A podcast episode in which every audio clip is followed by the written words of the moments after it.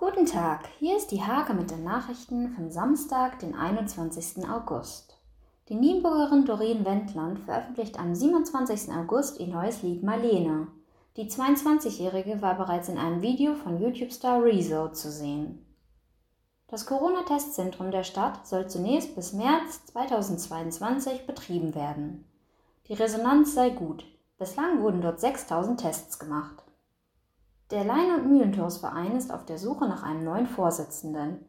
Der jetzige Vorsitzende Thorsten Überheide möchte in diesem Jahr aufhören.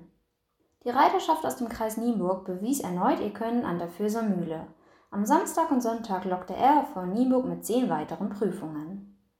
Der VfL Münchehagen muss schmerzlich den Abgang von Topstürmer Khalil Fofana hinnehmen. Der zuletzt verletzte Goalgetter wechselt zum Landesligisten 1. FC Wunsdorf.